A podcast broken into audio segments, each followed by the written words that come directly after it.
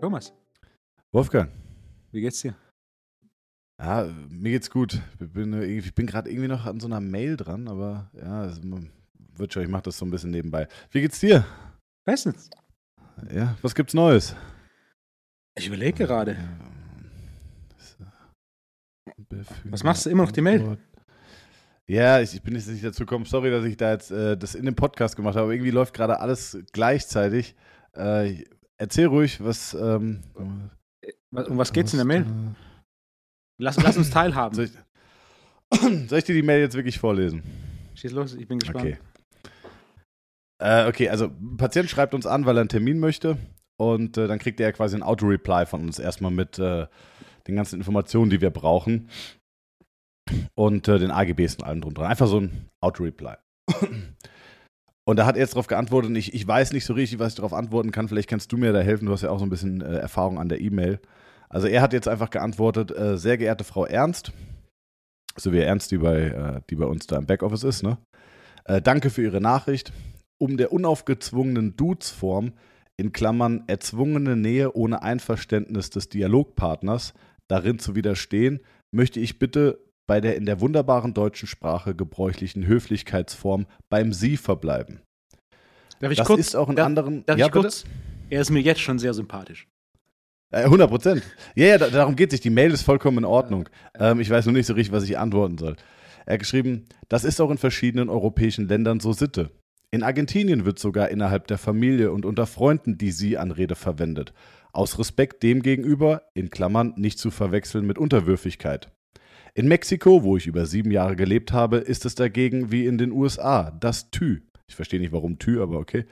Dort duzt man aber sogar den Präsidenten, also eine andere Kultur als bei uns im kultivierten bürgerlichen Europa. Verzeihen Sie mir bitte den Eingangsexkurs, aber ich interessiere mich sehr für Sprachen. Bitte fügen Sie der Antwort E-Mail ausführliche Lebensläufe der Herrn Thorsten bzw. Jonas bei, um beurteilen zu können, was deren erstaunlich hohes Honorar rechtfertigt.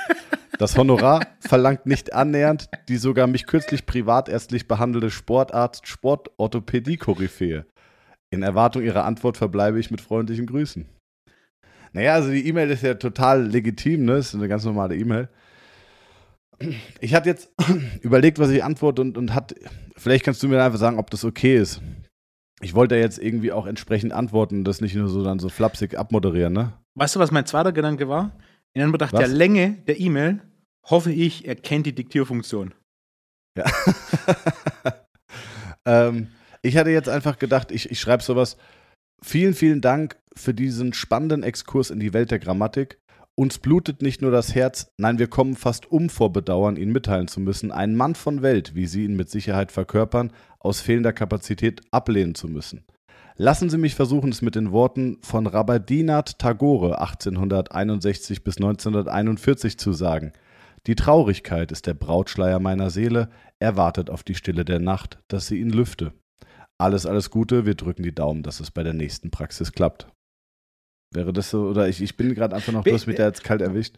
Mein, meine erste Frage ist, willst du ihn kennenlernen? Nein. wenn, du, wenn du das mich fragen würdest, wäre die Antwort ein klares Ja. Wirklich? Ja. Ja.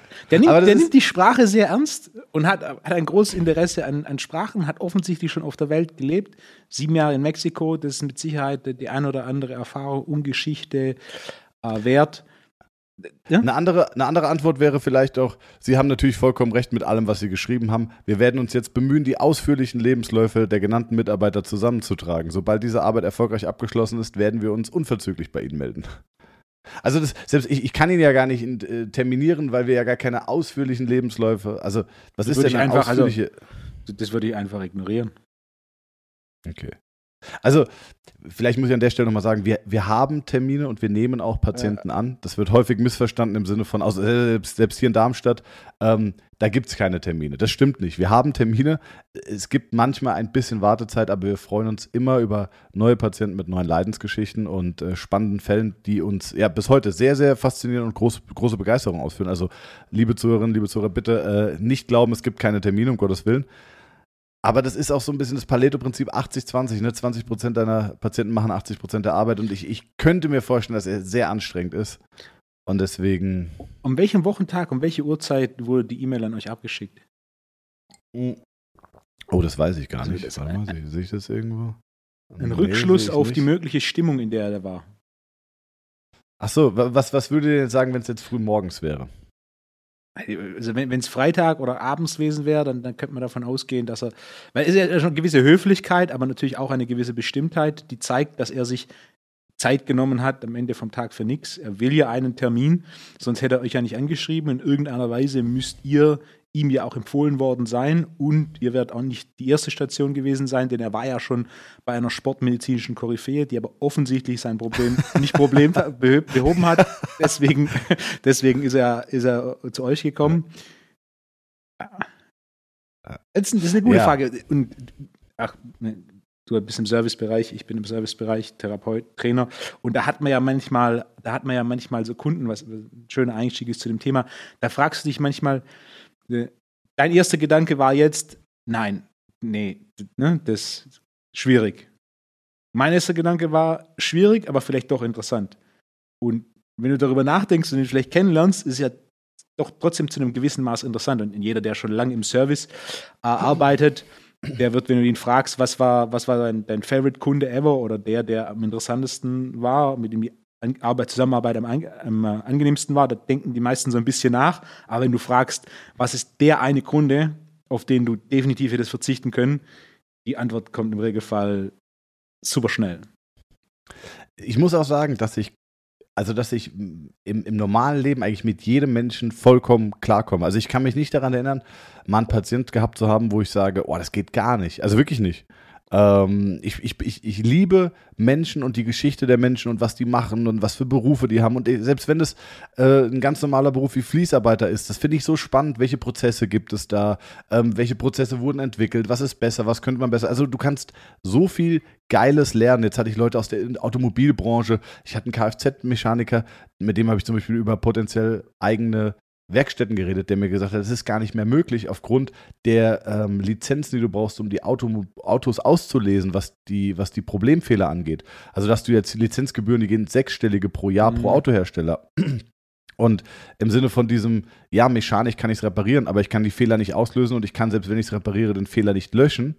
Ähm, Finde ich total spannend. Also der kann sagen, ich kann jetzt keine Werkstatt machen für Audi, BMW, äh, äh, Renault, mhm. Porsche und alles mögliche, weil die Lizenzgebühren für diese Geräte werden so hoch, das ist gar nicht mehr gewollt, äh, dass du eigentlich nur noch zu deinen Vertragspartnern gehen kannst. Also wirklich, long story short, ich liebe Menschen und hinter jedem Menschen steckt eine spannende Geschichte.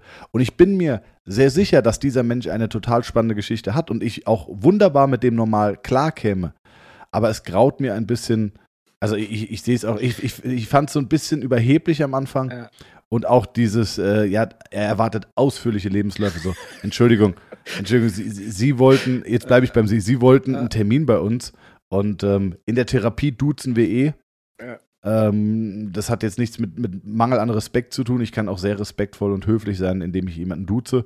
Äh, zumindest, wenn ich ihn anfasse und dann schon so, so in seinem Safe Space bin, äh, dann ist, glaube ich, ja, dann ist das Siezen das kleinste Problem. Und äh, deswegen, ich bin mir sicher, dass es ein spannender Kerl ist, aber ich glaube, auf den verzichten wir ausnahmsweise. Freuen uns aber umso mehr auf neue Patienten, ja.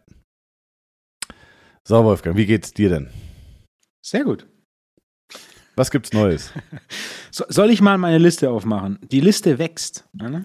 Ich bitte darum. Und die Liste wächst sogar um relativ äh, lange Themen, was mich doch und doch freute. Ne? Oh. Das sind so die kleinen Erfolgserlebnisse äh, des Alltags. So. Ich meine Liste. Jetzt, jetzt, jetzt, ist, die, jetzt ist die Frage, äh, über was wir sprechen. Ohne die kann Liste man bei einem groß schwäbischen, Kann man bei einem schwäbischen Oligarchen wie dir überhaupt noch von Alltag reden, Wolfgang? äh, mein Alltag wurde gebrochen. Das ist einer der Punkte auf, ähm, auf meiner Liste. Und zwar im, äh, im August war Ferienzeit. Und entsprechend äh, waren wir etwas unterbesetzt und oder anders besetzt und entsprechend habe ich das Online-Coaching für zwei Wochen übernommen. Das heißt, der, der August ist jetzt vorbei, die Ferienzeit ist auch vorbei. Für alle, die das Online-Coaching bei uns in Anspruch nehmen, zwei Wochen im August war ich derjenige, der quasi alle Fragen beantwortet hat und alle Videos kommentiert hat, sich alle Trainingspläne angeschaut hat, neue Trainingspläne rausgeschickt hat, was, ähm, was großartig war. Ja, das glaube ich, das ist ja so ein bisschen wie Undercover-Boss. Kennst du das? da habe ich da ja gar nicht immer gefragt, gedacht. Äh, da habe ich mich immer gefragt, das finde ich so krass, dass das keinem auffällt. So. Das dass ihm das immer auch komisch vorkommt, dass da irgend so ein Typ von der Arbeitsagentur mit einem Kamerateam kommt und äh, ja. Ja, aber und, und wie war's? Was waren, was waren die großen mich, Erfolge? Was war das Learning? Was mich am meisten begeistert hat, ist, wenn jemand spezifisch Feedback zur Übungsausführung kriegt, wie schnell die meisten es dann doch umsetzen. Und das jetzt ohne jeglichen persönlichen Kontakt. Das ist natürlich was anderes, wenn ich jemand bei mir im persönlichen Coaching habe und dann gegebenenfalls auch mal im Gym komme, nehme die Langhandel auf den Rücken, mache mal eine Wiederholung und dann schaue ich mir das live an, gebe Live-Feedback, kann gegebenenfalls äh, dich oder die Langhandel anfassen, sondern einfach nur über quasi Videos, die wir mit möglichst kurzen, präzisen, effizienten Sätzen kommentieren und dass dann relativ nächste Trainingseinheit ein Video zurückkommt und dass dann so die Übungsausführung optimiert wird. Das ist das, was mich an dem Ganzen am meisten freut, dass es so schnell geht in der Übungsausführung, wenn jemand die richtige Anleitung hat. Was ja auch über die letzten Jahre immer so ein bisschen meine Prämisse war, was, was die Kunden angeht. Viele Trainer denken ja, du musst den Kunden motivieren, dass er was umsetzt, dass er trainiert, dass er die Ernährung befolgt. Aber genau genommen ist es aus Sicht des Personalers eine deutlich bessere Zielgruppe, wenn du einen Kunden hast, der motiviert ist, der will, aber der noch nicht weiß, was er tun muss. Ja. ja denn das ist deutlich ich, ich nachhaltiger. Aber, ja, bitte. Schieß los. Äh, ich, ich sehe da aber auch, muss ich sagen, äh, viel mehr Potenzial für bessere Korrekturanweisungen als, als live im Gym. Weil jetzt sagst du, okay, nimm mal die Langhandel, mach mal hier deine Übung, aber haben wir auch schon oft drüber geredet, eigentlich ist ja das Beste oder die beste Information ziehst du ja aus der letzten, aus den letzten Wiederholungen im letzten Satz. Mhm. Also wenn du wirklich müde bist, wenn du erschöpft bist und dann guckst, okay, was passiert dann auch, wenn, wenn das System anfängt, äh, instabil zu werden und ja. kurz davor ist zu kollabieren. Und das ist natürlich viel besser, wenn, wenn du dich einfach im letzten Satz filmst und das abschickst, als wenn du dir einfach, also wenn ich jetzt eine, unaufgewärmt bei dir einfach eine Kniebeuge mit 50, 60 Kilo mache, klar halte ich meine Ellbogen da unter der Stange aber ich weiß nicht, ob ich das noch tue, wenn ich, äh, wenn ich im dritten Satz bin. Und deswegen ist ja eigentlich, das bietet ja, also man, man sieht immer die Nachteile, die es bietet, mhm. oder viele sehen die Nachteile, aber es bietet ja auch sau viele Vorteile. Ja. ja. Genau das machen wir auch. Also die Videos, die wir bekommen, sind nur vom schwersten Satz einer Übung. Das heißt, wenn du fünf Übungen machst in dem Trainingsplan, wollen wir am Ende vom Tag fünf Videos, was dann aus Sicht der Effizienz, wenn du Personal Training machst und ins Gym fährst und der Personal Trainer sich eine Stunde für dich Zeit nimmt, aber es eigentlich 80-20-Prinzip, ne? aus 20 Prozent oder weniger als 20 Prozent vom Training ziehst du 80 Prozent der, des Feedbacks, was im Endeffekt die schwersten Sätze sind, ist der Unterschied zwischen hinfahren, dann eine Stunde mit dem Trainer zurückfahren, wenn es das Gym jetzt nicht das Gym ist, in dem du sowieso regelmäßig bist, äh, im Vergleich zu wir haben dann im Endeffekt fünf Sätze, die wir anschauen, auf die wir Feedback geben und du kannst dann in deinem eigenen Gym. Ist auch interessant, wie viele in einem Home Gym trainieren. Ich habe einmal kurz überschlagen, weil es mir, mir irgendwann aufgefallen ist. Was schätzt ja. du, wie viel Prozent unserer Online-Coaching-Kunden sind in einem Home Gym. Das ist so krass, weil das ist so krass, weil genau diese Frage hatte ich mir eben überlegt. Das hätte mich nämlich interessiert. In wie viel Prozent der Leute hast du im Home Gym? Ich hätte gesagt 50 bei dir. Knapp 40, was ich extrem viel finde. Ja. Yeah. Also mir, mir, ist irgendwann aufgefallen, dass halt dass einfach so viele, die ein Home Gym haben, äh, das Coaching machen. Was auch eine interessante Statistik wäre, wie viele Home Gyms, natürlich schwierig statistisch zu erfassen, aber wie viele Home Gyms es mittlerweile, äh, vor allem Prä-Corona, Post-Corona in Deutschland yeah. äh, gibt. Das, äh, ja. das was, was ich auch krass finde, du darfst ja kein Home Gym in eine Garage bauen. Ja, ein, ein alter Schulfreund von mir, der hatte, hat ein Gym in eine Garage gebaut und die Nachbarn haben sich dann über, über direkt beim, ähm, beim Amt über, über Lärmbelästigung beschwert und dann kam ein Brief vom Amt, dass es eine Zweckentfremdung der Garage ist ja, und er deswegen das innerhalb dieser und dieser Frist äh, abbauen muss. Ja. Genauso, wenn du deine Garage als Lagerraum verwendest und das Auto auf der Straße parkst. Ist auch nicht erlaubt. Ja. Da musst du dann so ein, Elektroauto holen. Das sind wirklich nur so, ein- so ein, kennst du diese, die 25 fahren? So, Stellst du so hinten links in die Ecke und dann, äh, und dann ist, der, ist es ja da. Also so ein Auto für eine. Person. Warst du in letzter Zeit mal in Amsterdam? Nee. Ja, die haben ganz viele so Golfkarts. Die kannst du Ah, quasi, okay. das ist eine andere Lizenz und auch vom Parken ist es anders.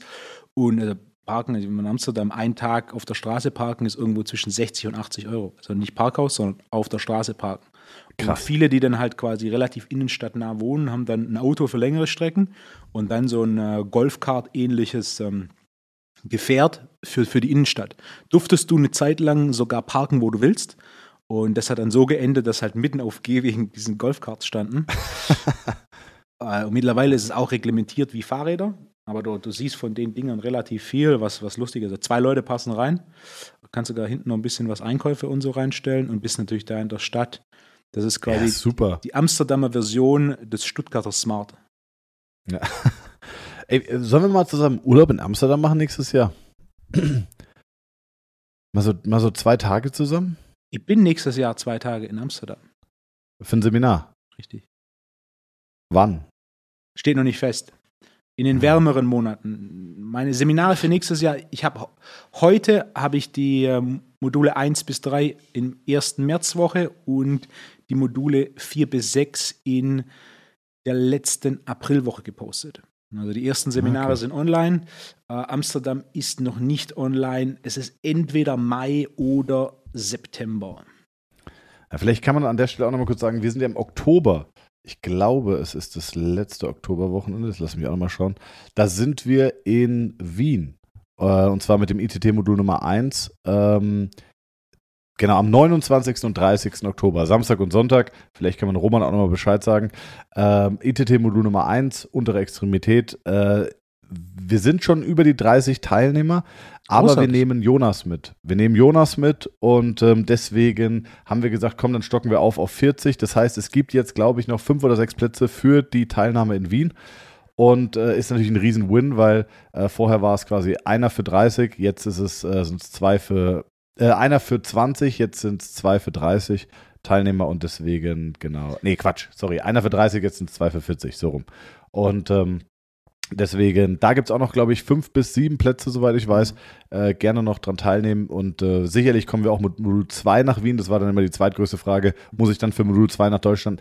Nee, aktuell läuft so gut, dann äh, machen wir auch Modul 2 in Wien. Genau.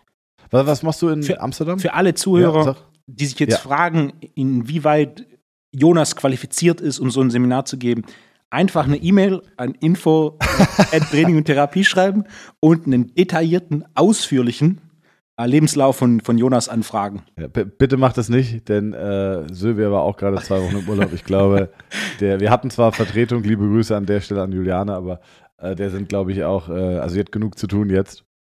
Und das ist aber auch, dann sage ich immer, dann fahr halt nicht in Urlaub. Also ganz ehrlich, wenn dann so viel, wenn dann so viel übrig bleibt. Nein, die. Arme, die hat wirklich, die arbeitet wirklich von morgens bis abends. Also viele liebe Grüße. Ähm, nee, aber ansonsten, ja. Wolfgang, was gibt's Neues?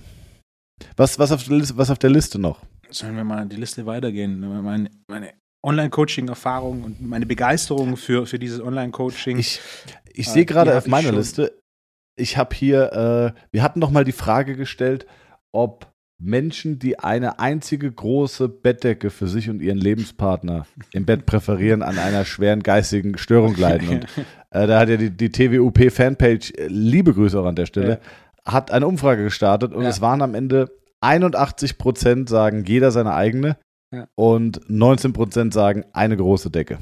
Okay, dann ist erst meine erste Frage: Von den 81 Prozent, wie viele von denen haben es tatsächlich schon mal versucht mit einer großen Naja, Vollsäcke? Ja, jeder in einem Hotel mal, Wolfgang. Also wir haben 77 Stimmen für eine und nur 18 für eine große.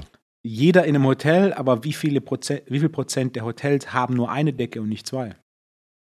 Das ist nicht so ein Boah. großer, ist nicht so ein großer Prozentsatz, wie man, wie man vermutet. Ja, aber ich glaube, jeder, der mal im Ausland im Hotel war, oder? Also sogar in Italien, als ich jetzt in Italien war, Ja. äh, im Urlaub, da hatten auch die Hotels eine große Bettdecke. Alle, alle Hotels? Ja, ich glaube, ja. Kategorie pers persönliche Präferenzen. Vielleicht eine, eine, kurze Anekdote. Ich war vor ein paar Monaten in einem Küchengeschäft. Ich habe ein bisschen Küchenutensilien gebraucht und die hatten unter anderem ähm, Gasherde da. Und dann die Verkäuferin mich ein bisschen wieder unterhalten. Dann standen wir vor diesen Gartherden und gesagt, ach, die sind ja ganz toll. Und ich gemeint, da, ähm, gefällt mir auch gut. Und dann hat sie mich angeschaut und gemeint, wissen Sie was?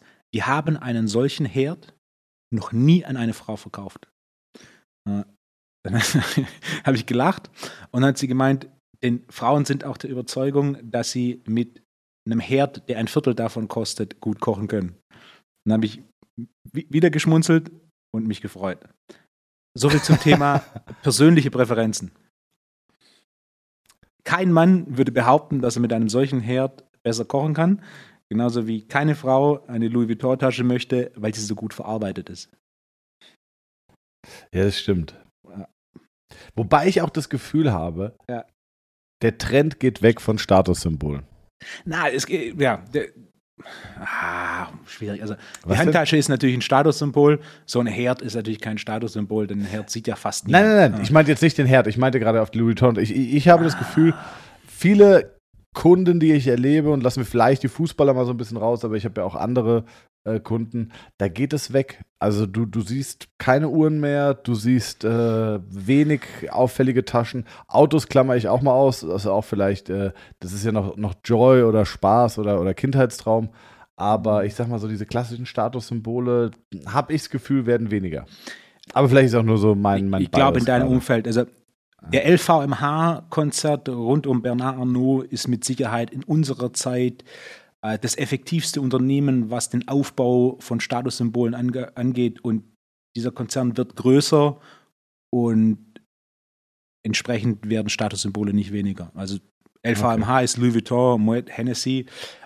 Ja. Unter anderem gehört zu denen Remova, was, was ich immer wieder amüsant finde. Also Remova-Koffer kennen die meisten, gehört zu LVMH, ist eigentlich eine deutsche Firma, hat aber ihren Aufschwung durch LVMH enthalten, wo du im Endeffekt auf einmal einen, einen Reisekoffer hast, der einen extrem hohen Wiedererkennungswert hat und von dem jeder, der sich damit auseinandersetzt, auch äh, je, relativ schnell weiß, was das Ding kostet. Äh, der ist großartig verarbeitet, ähm, aber rein auf der Verarbeitung ist er wahrscheinlich nur ein Drittel von dem Wert, was du dafür bezahlst. Die anderen zwei Drittel zahlst du am Ende vom Tag für Wiedererkennungswert, sprich Status. Und wenn du dir da Zahlen anschaust, wie das nach oben geht und auch wie dieser Konzern größer geht und wie extrem effizient der Konzern darin ist, so Statussymbole äh, zu platzieren. Also LVMH ist meines Wissens, oder Louis Vuitton ist meines Wissens nach die wertvollste Marke der Welt, was schon abgefahren ist. Äh, wir reden nicht von Mercedes, wir reden nicht von Apple und so weiter, sondern es ist äh, ein Taschenhersteller. Jetzt google ich nochmal. Aber da muss ich sagen, da hätte ich auch gerne nochmal so einen detaillierten, vollumfänglichen Lebenslauf vom Designer. ah, hier, Ranking der wertvollsten Marken. Ja. Oh, das lieben wir doch, Wolfgang. Und? Statista. Nee, nee, nee. nee, nee, nee, nee, nee das letzte Mal, als ich geschaut habe. Eins, zwei, drei, vier, fünf, warte mal. Okay, warte mal. Eins, zwei, drei, vier, fünf, sechs, sieben, acht, neun, zehn. Also, auf Platz Nummer zehn. Louis Vuitton mit 124 Milliarden US-Dollar. Auf Platz 9, Wolfgang? Gute Frage. Sag irgendeine, die unter den Top 10 sein könnte. Apple, Amazon, Google. Okay. Auf Platz. McDonalds. Auf, ja, sehr gut, sehr gut. Sehr, ja, sehr gut. Nike. Sehr gut. Sehr gut, pass auf. Auf Platz 9 das YPSI in Stuttgart mit 186,4 Milliarden. Äh, Äh, nee, Alibaba mit 170 Milliarden. Auf, auf Platz 1 ist dann das Sanremo Eiscafé in Darmstadt. Ja. Facebook, nach den Google-Bewertungen letzte Woche nicht mehr. Facebook auf Platz äh, 8 mit 186 Milliarden. Visa auf Platz 7 mit 191 Milliarden. McDonalds 196 Millionen, Milliarden. Tencent, was ist denn Tencent, Wolfgang? Wenn du es nicht kennst und ich es nicht kenne, wahrscheinlich irgendwas aus China. Ja, yeah. Tencent Holdings Ltd. Äh, Internetunternehmen in der Volksrepublik China mit Firmenzentren in Shenzhen, ja. Mhm. Krass. Krass, ne? Muss überlegen. Ähm, also Tencent, dann Microsoft, also Tencent mit zwei, 214 Milliarden. Microsoft 600 Milliarden auf dem nächsten Platz, einfach dreimal so viel.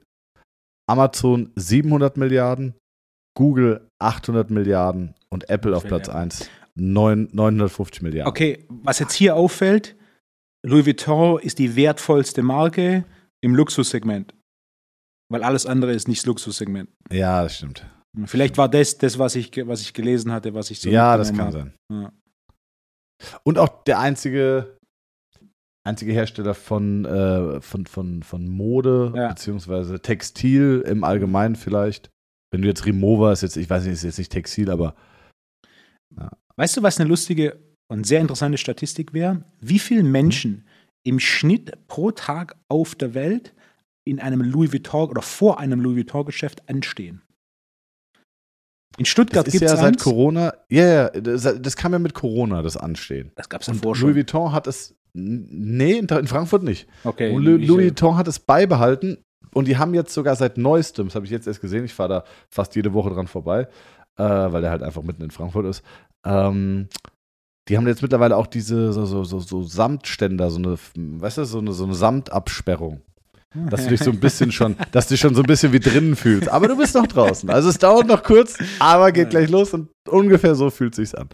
Äh, ja, also finde ich Wahnsinn. Würde ich mich sehr ungern nur da anstellen, muss ich sagen. Ich war vor einigen Jahren in Singapur und da war das erste Mal, wo einfach vor jedem dieser High-Fashion-Läden eine Schlange war mit Security und quasi ne, Nummer ziehen. Wo, Das Ja. erste Mal, wo, also da waren wirklich Schlangen von 20, 30 Metern, wo ich dachte, das kann doch nicht wahr sein, dass du in so einem Geschäft einkaufen gehst und dann wartest. Das, ne, so, das Ja. Ah, krass. kein Verständnis. Also für, würde ich, würde ich mich auch nicht hinstellen. Zumal es ja auch gute äh, Online, also die haben ja einen guten Online-Dienst. Ja, ja. aber ich glaube, so, so, so, sowas, so, so ein Geschäft, also ich überlege gerade, ich war noch nie in einem Louis Vuitton-Geschäft, bin schon oft vorbei, vorbeigelaufen. Die Erfahrung des Einkaufs in einem solchen Geschäft ist, ähm, Gigantisch. Wolfgang Unsold. Meine Kauferfahrung bei Louis Vuitton war gigantisch. Besonders.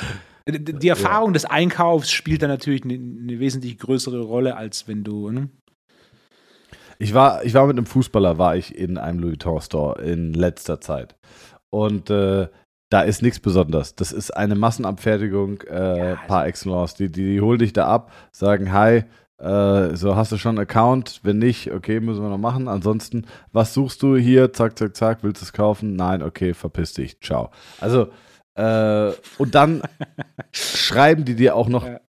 äh, die, die haben ja deine Handynummer und schreiben dir dann noch jedes Mal auf deine private Handynummer. Das ist wirklich, ist, äh, finde ich sehr, sehr dubios. Ich habe mal bestellt bei Louis Vuitton ein Parfüm, da war ich, das weiß ich noch, war ich der, mit der Speedskating-Nationalmannschaft in Barcelona, da war Weltmeisterschaft und da war es so, dass die, ähm, da war es, es war, die Sprintstrecken waren mitten in der Innenstadt und es waren 45 Grad, es war brutal heiß und äh, der einzige Laden, der so wirklich, wo es wirklich kühl war, war Louis Vuitton. Der war direkt neben dem Start, äh, neben dem Ziel. Und dann bin ich da ab und zu rein und hab dann da kurz gechillt und mir so ein bisschen so angeguckt und hab mal 15 Minuten runtergekühlt.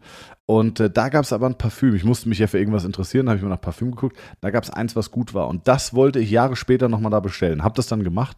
Und da muss ich sagen, ist der Service gut. Also die schicken dir das ja per UPS direkt äh, vor die Haustür. Und wenn du es zurückgeben willst, kannst du anrufen und sagen, ich möchte es gern abgeholt haben. Dann holen die es auch zu einer Uhrzeit, wo du möchtest, wieder an deiner Haustür ab. Das fand ich schon sehr beeindruckend. Und, und diese Art von Service solltest du ja eigentlich in so einem Geschäft haben und je nachdem, wo das Geschäft platziert ist, äh, ist Ja. es mit Sicherheit auch so, aber wenn du dann im Endeffekt, die Geschäfte haben ja auch unterschiedliche Zielgruppen. Also wenn du, whatever. Ich dachte einfach per se Asiaten oder, oder was ja, meinst du? wenn, ja. Ja. Ah, Also, Es ja. ist absurd. In Frankfurt von zehn Leuten, und das ist jetzt nicht irgendwie rassistisch oder das ist einfach wirklich eine Beobachtung, sehr, sehr, sehr viele Asiaten. Juweliere an Flughafen. Ja. Ich habe einen Juwelier als Kunden und irgendwann dachte ich, das ist eine Frage, die brennt jetzt. Und habe ihn gefragt, wie können Juweliere an Flughäfen überleben? Wer in aller Welt kauft am Flughafen Schmuck und Uhren? Immer wenn ich da vorbeilaufe, ist da niemand in so einem Geschäft. Ja, ich meine, also jetzt aktuell mit dem Uhrenhype, mit dem, dem Ja. Rolex-Hype und so, ähm, wenn da eine steht, ist es ja quasi wie ein Sechser im Ja. Lotto, dann hast du ja schon quasi Geld verdient. Also äh, das verstehe ich noch. Aber ja, wenn du jetzt einfach eine normale Uhr kaufst, wobei, doch, da, doch, da gehen schon viele Leute rein, die auch mal was kaufen. Er hat gesagt, die Kunden sind nahezu ausschließlich Chinesen. Ja? Weil bei denen ist es, ist es so rar und so schwierig zu bekommen. Das heißt, wenn die irgendwo in Flughäfen sind, klappern die solche Läden ab und kaufen da auch teilweise in relativ großem Stil ein. Das heißt, du hast da nicht viel Kundschaft, aber du hast einige wenige, die dann eben Umsatz machen. Ja, okay, krass. Habe ich noch nie beobachtet. Mich hat es nur gewundert, wie, weil ich hab keine Ahnung, was so eine Miete an einem Flughafen kostet, aber wird nicht 6 Euro den Quadratmeter sein. Ja. Ähm, ja, fand ich interessant. Vielleicht hat jemand anders sich schon mal die Frage gestellt am Flughafen, wer da, wer da Umsatz macht. Ja. Lange Zeit war der umsatzstärkste Flughafen der Welt, was Konsum angeht, London Heathrow. Und das revolutionäre Konzept, das die umgesetzt haben, warum der Umsatz so hoch war, erst kurz vor Abflug das Gate bekannt zu geben ja, richtig. und dann so eine, so, so, eine, so, so ein Social Room zu haben, wo dann quasi die Geschäfte sind, Restaurants sind und wo du dich aufhalten musst bis kurz vor dem Abflug. Ja. Bin ich gar kein Ja, Fan stimmt. von, aber Nee, Ibiza macht das auch. Da ist auch Okay. äh, halbe Stunde vor, vor Departure, da geht's dann, äh, vor, vor Boarding, da geht's dann los. ist ja nicht so, dass die Dann das einen Tag vorher wissen. Ja.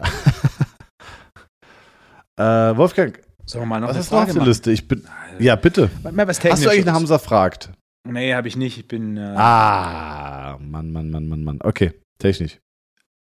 Okay. Eine Frage von, äh, von Instagram, einem Trainer. Und wie folgt: Wolfgang sagt, wer im Gym seine Fortschritte nicht dokumentiert und keinen strikten Trainingsplan verfolgt, trainiert per Definition nicht.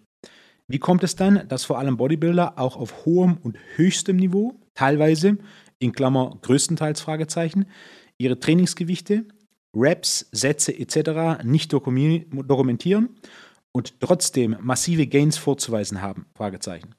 Kann intuitives Training, wenn man seinen Körper sehr gut kennt, nicht auch als Training bezeichnet werden? Wäre im Podcast mal interessant zu dik- dokumentieren. Bizeps. Ein, Will- willst du irgendwas kommentieren oder soll ich direkt mal einsteigen? Ich, ich, ich probier's mal. Ja. Also Punkt 1, Bodybuilder trainieren, würde ich sagen, viermal die Woche. Bis, bis, viermal bis achtmal die Woche. Äh, die kennen ihre Gewichte erstmal sehr, sehr genau, würde ich sagen. Und denen geht es halt auch gar nicht darum, jetzt irgendwie Kraft zu steigern, sondern denen geht es ja erstmal um, um hohes Volumen. Und ähm, da geht es darum, den Muskel voll, vollständig energetisch auszuquetschen. Also quasi immer in den roten Bereich zu gehen oder annähernd an den roten Bereich. Und das ist ja bei der Form von Training, die, die du propagierst, ist es ja gar nicht so. Da geht es ja darum, ähm, stärker zu werden. Und um stärker zu werden und zu merken, wann du an diesen Deckeneffekt kommst und den Trainingsplan umstrukturieren musst, musst du ihn natürlich dokumentieren. Die trainieren ganz häufig an ihrem Deckeneffekt. Also die trainieren häufig mit gleichen Gewichten. Ähm, ich, ich weiß nicht, ist das Ziel von einem Bodybuilder, Gewicht zu steigern? Ich würde sagen, nicht unbedingt. Äh, sondern da geht es eher wahrscheinlich darum, mehr Wiederholungen zu schaffen, eine höhere Work Capacity. Äh, das sind so die Ziele von einem Bodybuilder. Oder zu gucken, welche Muskeln sind durch das Training gerade nicht wirklich trainiert und welche Muskeln muss ich vielleicht noch individuell nachtrainieren. Die, die isolieren ja auch so viele Muskeln. Ähm, ja, und auch alle mit, dadurch, dadurch, dass du so viele Muskeln isolierst, ist ja auch schon nach der ersten Übung eigentlich gar keine Progression mehr vollständig möglich. Hm. Was sagst du? Die Richtung ist genau die gleiche. Ich würde gerne das Statement ein bisschen in Einzelteile Ja, aufdröseln. Und zwar die erste Aussage, wer im Gym seine Fortschritte nicht dokumentiert. Gegenfrage, dokumentiert ein Bodybuilder seine Fortschritte? Die klare ja das Antwort macht er schon. ist ja. Und war ja, welche schreibt Auf jeden Fortschritte? Fall sein Trainingstagebuch, genau. Ah, Er guckt in den Spiegel und er macht Fotos. Ach so, das meinst du, ja. Ja. Mhm. Und das macht er nicht einmal die Woche, sondern 17 Mal am Tag. ja. richtig? das. Das heißt, Wenn gutes Licht ist. ja, anaboles Licht. Das heißt, Ja. der dokumentiert seine Fortschritte am Ende vom Tag, wenn du was verbessern willst, musst du es messen. Und der, der Bodybuilder in der heutigen Generation hat ja weniger einen Fokus auf Training und Trainingsfortschritt, sondern mehr einen Fokus auf optischen Fortschritt. Und wir sind hier durch verschiedene Generationen an Bodybuildern gelaufen. Ähm, der heutige hat wahrscheinlich den geringsten Fokus auf Training als jemals zuvor. Äh, das ist auch mit sehr, sehr hoher Wahrscheinlichkeit der Nummer eins Grund, warum die heutige Generation Bodybuildern, die im intergenerationalen Vergleich am schlechtesten abschneidet. Ja, denn die sind alle schwach. Also ein Punkt ist, wenn du stärker werden willst, musst du messen, wie viel du an Gewicht verwendest und das tun sie nicht, deswegen sind sie auch grundsätzlich alle schwach. Also ein einfaches Beispiel, wenn wir einen Frank Zane nehmen, einer der bekanntesten Bodybuilder der, der, goldenen Ära des Bodybuildings, der gute Mann hat so seine 85, 86 Kilo gewogen, der hat einfach auf der Schrägbank 55 Kilo Kurzhandel für 12 gedrückt. Boah. Ja. Und der, das war jetzt kein, kein Ronnie Coleman. Ja. Arnold hat über 300 Kreuzheben gemacht. Äh, Franco Colombo 350, 360 Kreuzheben. Arnold hat 220 ähm, Bankdrücken gemacht. Arnold hat über 220 Kniebeugen gemacht und so weiter. Und, und Tom Platz hat, wenn ich mich richtig erinnere, 220 Kilo für 23 Wiederholungen Kniebeugen gemacht.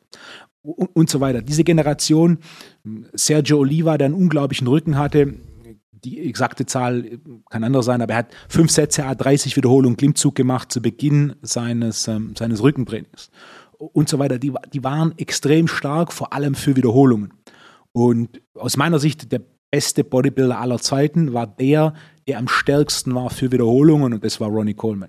Ronnie Coleman war dafür bekannt, Riesengewichte für 12, 15 Wiederholungen zu verwenden. Er hat dann in seinen Videos für, für den Entertainment-Effekt auch mal wenig Wiederholungen gemacht, aber der Großteil seines Trainings war in diesem 8 bis 12 und 12 bis 15er Bereich, wo er aber unglaubliche Trainingsgewichte verwendet hat. Das heißt, ja. Punkt Nummer eins, der heutige Bodybuilder dokumentiert seinen Fortschritt und zwar visuell, vor allem mit Fotos. Äh, er dokumentiert seinen Fortschritt im Training nicht. Also mir ist niemand bekannt, da gibt es immer jemand, der sein Training aufschreibt, aber die absolute Mehrheit schreibt nicht auf, welches Gewicht sie für welche Wiederholung verwendet und versucht dies kontinuierlich zu steigern. Äh, was automatisch dazu führt, dass die Fortschritte in diesem Bereich relativ gering sind. Ich habe vor vielleicht acht Jahren, neun Jahren mal mit einem Bodybuilder gearbeitet. Der kam zu mir, weil er keinen Fortschritt mehr gemacht hat, hat einen Trainingsplan mitgebracht und im Endeffekt die, diesen Trainingsplan hat er zwei Jahre trainiert und er hat zwei Jahre in jeder Trainingseinheit die gleichen Gewichte verwendet. Und für sein Verständnis für Training war das auch kein Problem. Ja, das ist natürlich Wahnsinn, logisch, ja. du, ne, Fortschritt liegt außerhalb der Komfortzone. Irgendwann passt der Körper sich an und wenn du dann nicht mehr machst, dann, dann gibt es auch keinen Grund mehr für den Körper, sich anzupassen. Dann ist es logisch, dass du keinen Fortschritt mehr machst. Und ein simpler oder die zwei wichtigsten mehr im Krafttraining ist mehr Gewicht oder mehr Wiederholung. Ja. Ja, es ist, äh, wenn du dann zum Beispiel guckst, ähm, ich folge ein, zwei Bodybuildern, ähm, Paul Unterleitner folge ich zum Beispiel, das ist so ein Dunstkreis von Rocker Nutrition von Julian Zietlow und äh, ähm, na, wie heißt er nochmal? Johannes Lukas. Ja.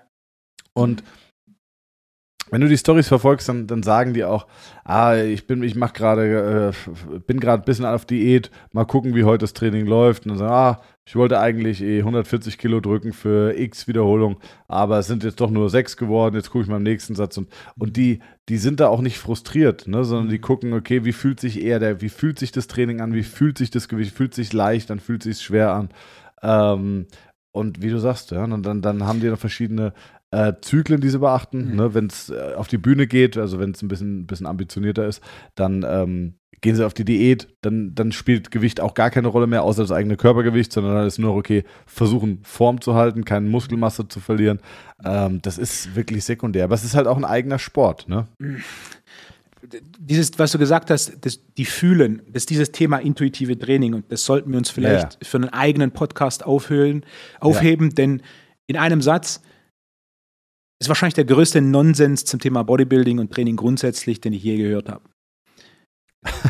Ich, ich, trainiere intuitiv, bedeutet, ich habe keine Ahnung, was ich mache und ich sage einfach, das ist richtig. Denn die absolute Minderheit hat so viel Trainingserfahrung und so viel Verständnis für einen eigenen Körper, um das tatsächlich bewerten zu können. Und ich habe das schon so oft gehört von, ne, du hast keine Ahnung, Punkt. Intuitives Training ist mit ganz, ganz wenigen Ausnahmen im tatsächlichen Elitebereich kompletter Nonsens. Und das ist der Hauptgrund, warum viele von denen auf Basis ihrer grundsätzlich für Bodybuilding herausragenden Genetik bis zu einem gewissen Punkt Fortschritt machen und ab da an einem Plateau festhängen und es nichts mehr passiert. Was auch relativ einfach so ein bisschen mit Social Media nachzuvollziehen ist, wenn du mal guckst, okay, wie sah der heute aus, wie sah er vor einem Jahr aus, wie sah er vor zwei Jahren aus, wie sah er vor drei Jahren aus. Mir ist es schon mehr als einmal aufgefallen, dass die an einen gewissen Punkt kommen, aber dann kein weiterer Fortschritt folgt. Denn diese Grundidee der Ernährung plus diese Grundidee des Trainings auf Basis ihrer grundsätzlich herausragenden Genetik, denn im Bodybuilding, du musst im Endeffekt schon nach Training aussehen, bevor du überhaupt trainierst. Das, ob das jetzt Bodybuilding im Sinne von ähm, Mr. Olympia ist oder ob das Bodybuilding im Sinne von so Badehosen-Wettkampf ist, äh, wenn du nicht vorher schon aussiehst, als würdest du trainieren, wird da hinten raus nicht viel passieren, was muskuläre Entwicklung angeht. Also Körperfett ist ein bisschen anderes Thema, aber was muskuläre Entwicklung angeht, wenn du, wenn du dünne Ärmchen hast, dass diese Arme ein entsprechendes Volumen mit runden Muskelbäuchen bekommen, ist nahezu nicht möglich. Äh, das gleiche gilt für Schultern. Wenn du, wenn du lange Schlüsselbeine hast, hast du natürlich grundsätzlich einen komplett anderen Rahmen, als wenn du relativ kurze Schlüsselbeine hast. Äh, wenn du eine relativ schmale Taille hast und lange Schlüsselbeine, dann wirkt das natürlich nochmal komplett anders, yeah. als, als wenn du jetzt kurze Schlüsselbeine und eine relativ breite Taille hast und so weiter. Und ja. ich, basierend darauf ist dieses intuitive Training so ein Ding, wo ich sage, langsam, langsam, langsam. Äh, es, es gibt für alles Ausnahmen, aber für die absolute Mehrheit ist es ein bisschen, ich weiß, was mein Körper gut tut. Nein, tust du nicht. Punkt. Und du machst auch nicht den Fortschritt, den du machen könntest, denn wenn du objektiv betrachtest, wie viel tatsächlich passiert, da passiert wenig bis nichts. Und das oh, intuitives Training, da können wir ein anderes Mal vielleicht noch im Detail drüber reden, aber diese Idee des intuitiven Trainings ist für, meist, für die meisten eine Komfortzone, einfach das zu machen, auf was sie jetzt Bock haben und nicht das machen zu müssen, das sie machen müssen, dass es tatsächlich weitergeht. Ja, ja, auf jeden Fall. Und, ja. Also es ist, ähm, es ist halt, wenn jemand neu anfängt zu trainieren, dann ist der Fakt, dass du zwei oder dreimal die Woche ins Gym gehst, schon genug, dass du Fortschritt machst. Also selbst wenn du jetzt wirklich nur Latziehen machst mit einer schlechten Technik, wirst du nach drei Monaten einmal die Woche Latziehen stärker sein als am Anfang und ja. wirst du nicht mehr so viel Muskelkater bekommen, falls du das als Indikator nimmst, sage ich jetzt mal. Ähm, wird auch nicht mehr so auftreten. Und äh, auch das Brennen im Muskel während der Übung wird weniger und du fühlst dich stärker, schneller regeneriert. Und äh, das ist ja, das ist ja, warte, Frosch im Hals. Das ist ja eigentlich genau das Problem der Fitnessbranche, dass, ähm, oder des Sports generell, dass jeder, der mal ein bisschen trainiert hat, eine Primärerfahrung hat. Hm. Und jeder, der in irgendetwas eine Primärerfahrung hat, glaubt, hm. aus dieser Erfahrung eine, also Ratschläge oder, oder, oder ja, oder Dinge ableiten zu können, weißt du? Ja. Das heißt, jetzt geht jemand hobbymäßig trainieren, wird augenscheinlich stärker. Es kommt auch an Muskel, weil wenn du zweimal die, wenn du zwei Jahre lang trainieren gehst und ernährst dich mit einem leichten Kalorienüberschuss und aber nicht super fettig, dann wirst du Muskulatur aufbauen. Aber es, ob das effektiv ist, das ist die große Frage. Oder ob es in der gleichen Zeit deutlich effektiver gegangen wäre oder du größere Erfolge hättest feiern können. Das ist die große Frage.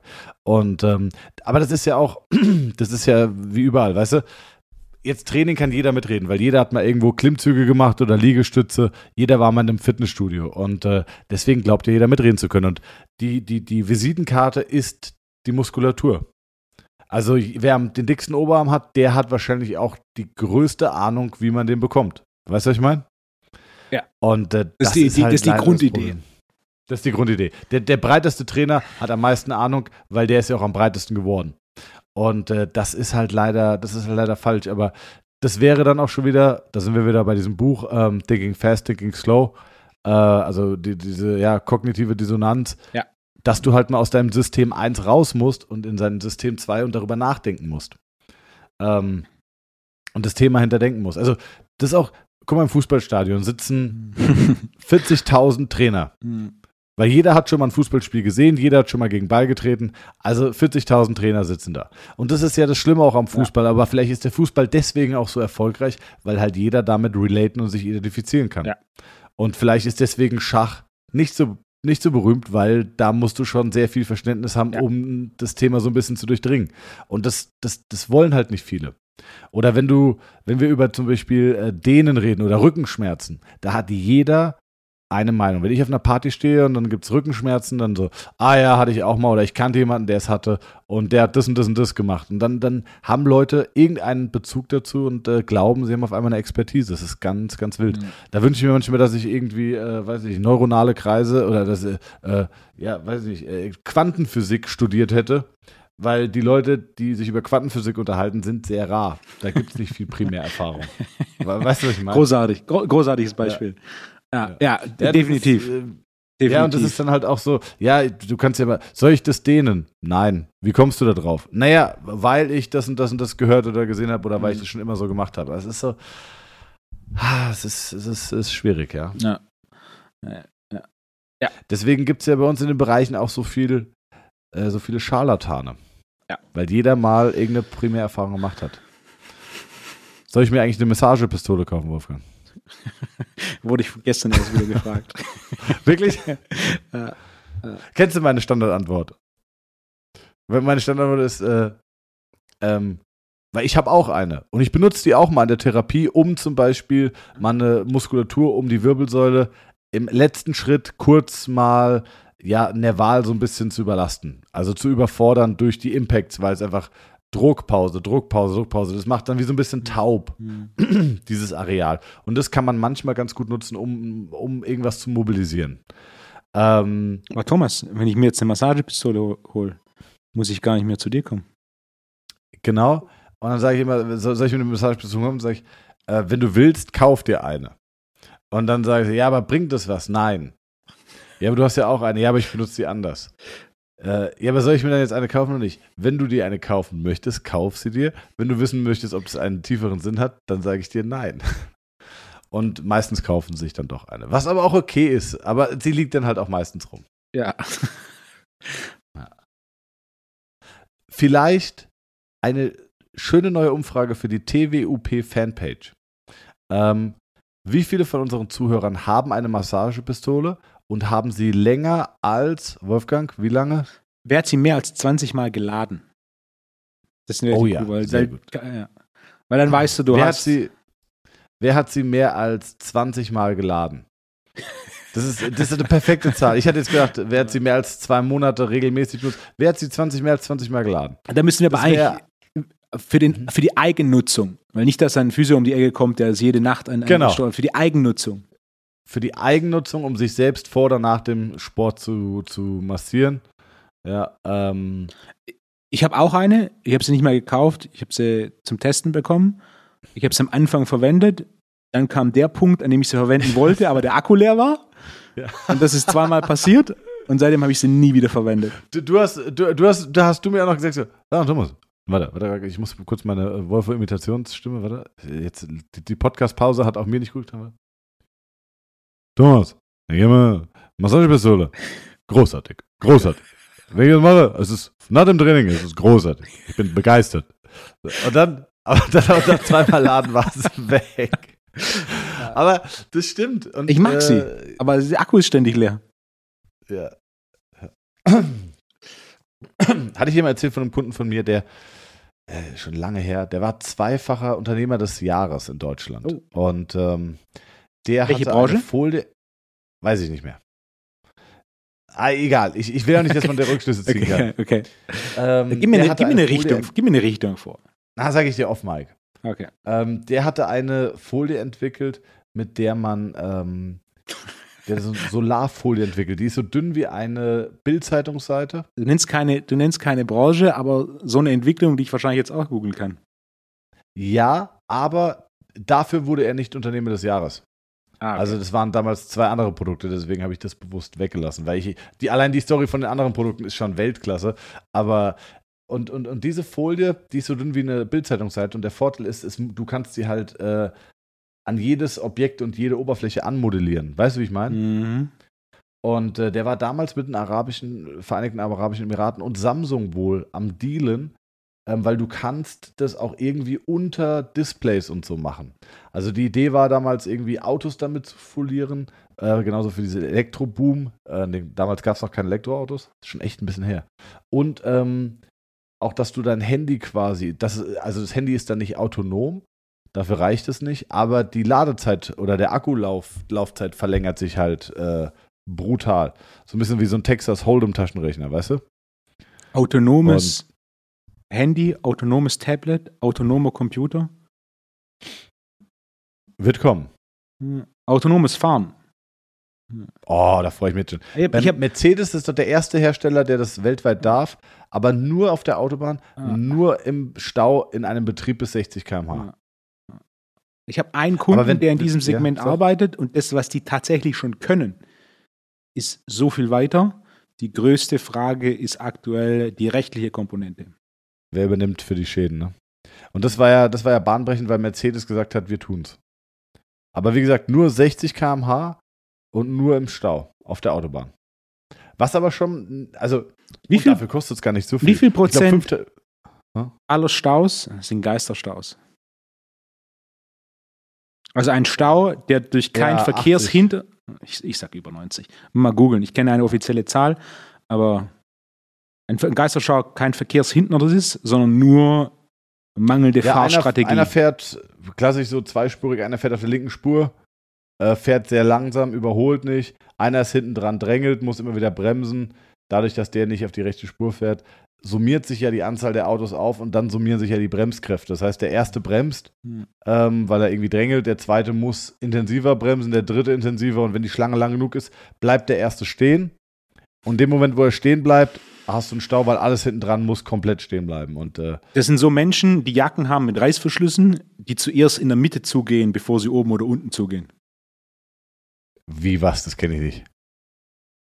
Was sind das für. Das sind eigentlich sind es Menschen, die so aus einer kompletten Hose eine Dreiviertelhose und dann eine kurze Hose sippen können. Aber was sind das denn für Jacken? Das sind Menschen, die sehen, in 400 Meter ist Reißverschlussverfahren, die einen Blinker setzen, so, ja, ja, ja. den ja. Blinker setzen, einfach rüberziehen, sodass der, der auf der anderen Spur ist, erstmal runterbremsen muss und wir dann dieses. Für sowas, ich, äh, für sowas sollte es Punkte geben. Nicht für fünf Kilometer zu schnell gefahren, sondern für mangelndes Verständnis für Fahrökonomie. Dafür sollte es Punkte oder, geben. Ja, oder, oder, oder Leute, die dich dann einfach nicht reinlassen, obwohl der Reißschluss perfekt funktioniert. äh, aber ich hätte heute, also heute, ich war kurz davor, meinen Lappen zu verlieren, muss ich sagen. Ähm, bin aus Frankfurt nach Darmstadt gefahren und dann stand an einer Kreuzung, standen, also sie haben an so einer sehr stark befahrenen Kreuzung morgens einfach mal die Ampeln ausgemacht, um einer Horde, ich weiß nicht, ob es normale Polizisten oder Stadtpolizisten waren, äh, ja, das, das, ähm, wie sagt man denn, das, das, ja, das Koordinieren einer ausgefallenen mhm. Ampel so simulieren. Also da waren die Ampel war hat orange geblinkt, war also außer Gefecht und da standen zwei Poli also Verkehrspolizisten dann irgendwie da und haben den Verkehr geregelt und eine Traube an junger Verkehrspolizisten stand auf der Kreuzung. Also ich glaube, die haben da gerade Unterricht bekommen. Azubisten. Ja. Und ich fahre äh, fahr auf diese Kreuzung zu und die standen, also das war wirklich nicht intuitiv. Also ich muss wirklich sagen, es war wirklich mehr als unintuitiv. Und äh, mir war ja klar, da sind jetzt Polizisten, da ist auch eine Horde Polizisten, da war auch ein Ausbilder und so. Und das war mir klar so, also jetzt benimmst du dich ja ganz normal. Also wenn du jetzt hier irgendwie über Rot fährst, sage ich mal, könnte es ja sein, dass die sich dein Kennzeichen merken und dein Lappen weg ist. Also war ja ein sehr großes Interesse von mir, mich regelkonform zu verhalten. Jetzt war das aber gar nicht so einfach, weil das war so unintuitiv, Wolfgang, dass mir das gar nicht möglich war. Und dann standen die, die standen so mit dem Rücken zu mir und haben den Verkehr geregelt, rechts, links, ne? Und da kam ein LKW von links und ich stand auf der, also ich stand, äh, also ich stand an der Kreuzung, links kam ein LKW, der wollte geradeaus und ich wollte auf die Re ich wollte rechts abbiegen, also quasi vor den LKW. Und dann gibt der mir Lichthupe. Weil der sieht ja, Ampel ist ausgefallen, blinkt orange, ich will rechts abbiegen, passt, gibt er mir Lichthupe und ich so nice, danke, bedanke mich und will losfahren. Rennt so ein Ausbilder auf die Straße und schreit mich an, stopp!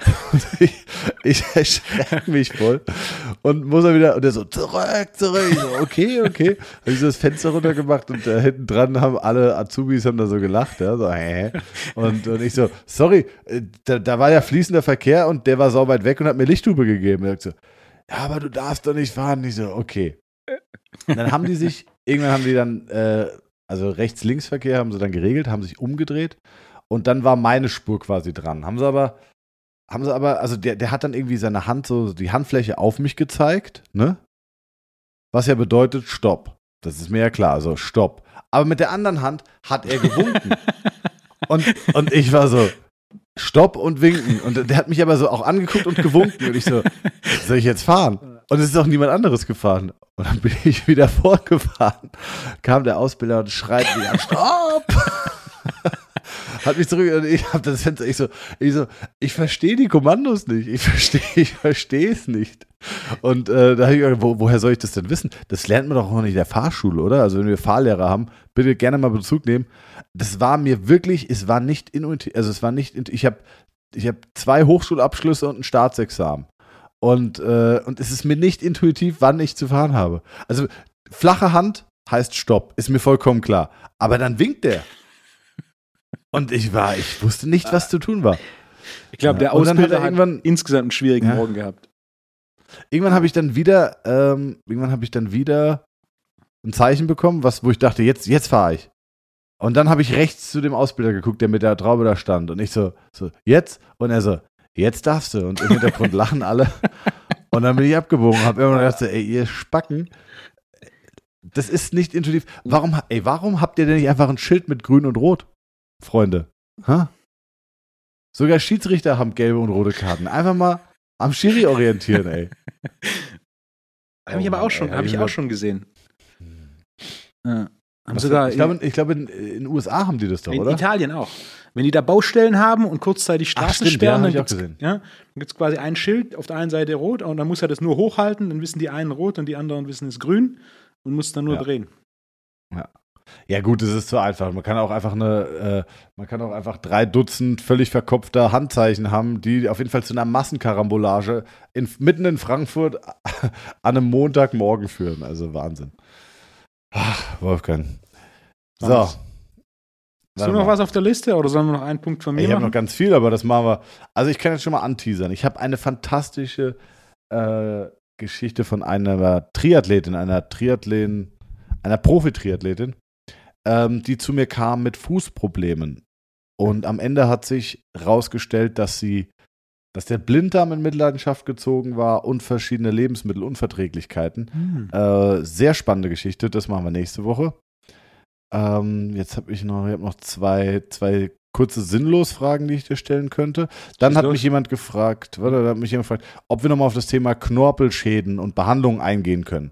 Dann hat steht hier noch die Frage im Raum, wie ist der Kosten-Nutzen-Faktor von diesen Kaiser Functional Trainern im Vergleich zu anderen Systemen? Ähm, das würde ich vielleicht auch nochmal behandeln. Ha? Hast du einen? Ich habe einen, ja. Ich habe einen, ja. Ähm, Knorpelschäden können wir auch live besprechen am äh, TNT Summit am 3. Juni nächstes Jahr. Mit Sehr guter äh, Punkt. dem ersten Gast, der zugesagt hat, oder auch den, den bisher äh, den ersten Gast, den wir angefragt haben, Dr. Feucht äh, wird dabei sein.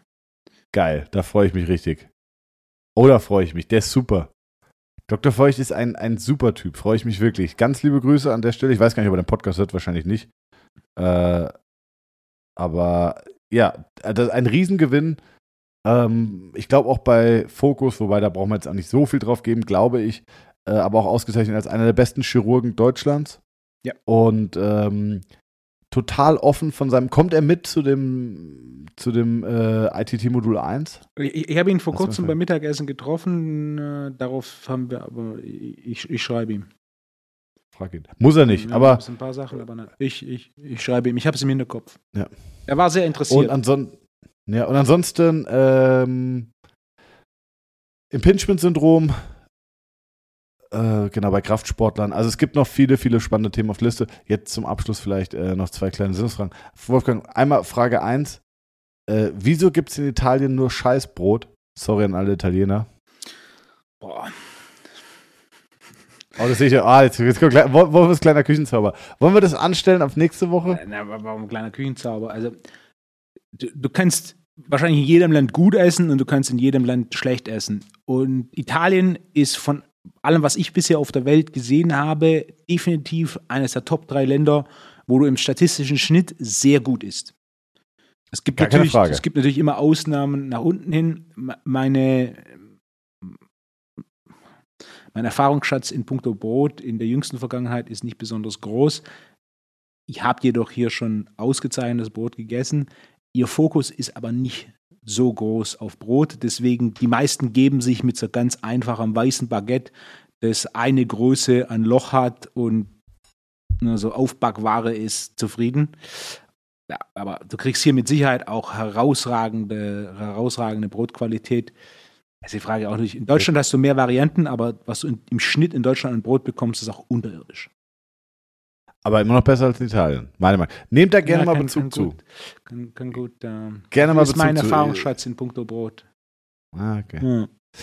Und, letzte Sinnlosfrage. Äh, warum sieht jedes Spam-Mail immer aus wie eine Spam-Mail, Wolfgang? Also die Leute, die diese Spam-Mails verfassen, weißt du, warum geben sie sich denn nicht Mühe, dass das einfach aussieht wie eine normale Mail? Also ich kann jetzt hier mal ein E-Mail-Postfach aufmachen Es gibt ja auch, es gibt Spam. ja auch so und jetzt High-End. ist hier Laina Kahame Kukasesi FI29741 von Hiak City. Äh, Bitcoin kaufen. Friedrich Merz jüngste Investition lässt Großbanken erschüttern. Äh, Omaliani. Also so, so jede E-Mail, die, äh, also es sieht ja immer aus wie eine Spam-Mail. Warum schreibt man nicht einfach ähm, so äh, RE Doppelpunkt, ähm, ihre Anfrage oder, oder, ja, oder einfach lieber Wolfgang. Die kriegen das ja hin, auch die Namen daraus hin. Hey Wolfgang. So, das, würde ich ja öffnen, aber äh, warum sieht jedes Spam-Mail aus wie so eine Spam-Mail? Ist doch total dumm. Kleine Anekdote von einem Kunden von mir, der ist Chefeinkäufer für ein deutsches Unternehmen, das in, in seiner Branche eines der größten ist. Und die kaufen da relativ viel ein in Asien. Und einmal kam, Ja. die, kam eine Rechnung und dann kam quasi eine Änderung der Bank Bankverbindung. Ähm, Verbindung. kam aber alles zwischen quasi zwischen der E-Mail vom Einkauf und der E-Mail vom Vertrieb des, ähm, des asiatischen Herstellers. Ja. Und dann haben sie das natürlich auch andere Bankver Bankverbindungen überwiesen. Und ihm war da kurze Zeit später, dachte, irgendwas passt da doch nicht. Und hat da angerufen, warum die kurz vorher die Bankverbindung ändern. Und die so, welche Bankverbindung geändert? Was der Hacker gemacht hat, ist, er hat die beiden E-Mail-Adressen verändert, indem er jeweils ein I eingesetzt hat. Also Beispiel, das war jetzt nicht McDonald's, aber da war McDonald's und nach dem L oder vor dem L war noch ein I. Wenn du nicht genau hinschaust, hast du dieses I nicht gesehen. Und das heißt, beide Seiten hatten, haben quasi an den Hacker geschrieben und der Hacker hat von seiner Fake-E-Mail, die nur dieses I drin hatte, an den, vom Vertrieb kam die E-Mail an Hacker. Dann hat der mit seiner Fake-E-Mail an den Einkauf geschrieben. Der Einkäufer hat dann an den Hacker geschrieben und der hat mit der Fake-E-Mail äh, weiter an den, an den Vertrieb geschrieben. Das ist niemand aufgefallen. Krass. Es sah eins zu eins so aus. Die die E-Mail war die Original-E-Mail. Es war nur ein I, das zusätzlich eingefügt wurde, das ohne, dass du genau draufklickst, es nicht gesehen hast. Vielleicht hatten die auch einfach ein großes I statt einem kleinen L. Oder so, so, sowas war's. Ja, das kann Weil weißt du, ein. Also großes es war, I, Es war ein I, großes I ist ja nur Genau. ein Strich und Genau. ein kleines L ist ja auch nur ein Strich. Sowas. Und das, das es ist nicht aufgefallen. Und dadurch, dass natürlich die andere Bankverbindung im gleichen Land war, wie sonst überwiesen wurde, war auch das noch ein Ding. Ding ist, das Geld war überwiesen, siebenstelliger Betrag und das Geld war weg. Okay, geil. Abgefahren, ne? Ja. Also, es gibt- also es gibt auch smarte Hacker. Yeah, das Und so Spam-Dinger. Ja. Von meinem alten Mitbewohner. Habe ich das mal erzählt? Carlos Garcia. Ja, ja, ja, klar. Ich kann noch, ich kann noch eine Anekdote erzählen zu, zu dem Thema. Und zwar, ich hatte mal einen, äh, einen Polizisten aus einer Sondereinheit und mich super mit ihm verstanden. Er kam regelmäßig und irgendwann kam mir die Idee, was der abgefahrenste Fall ist, den, den er jemals hatte. Und da kam jemand und wollte eine Anzeige machen. weil zweieinhalbtausend Euro gestohlen wurden.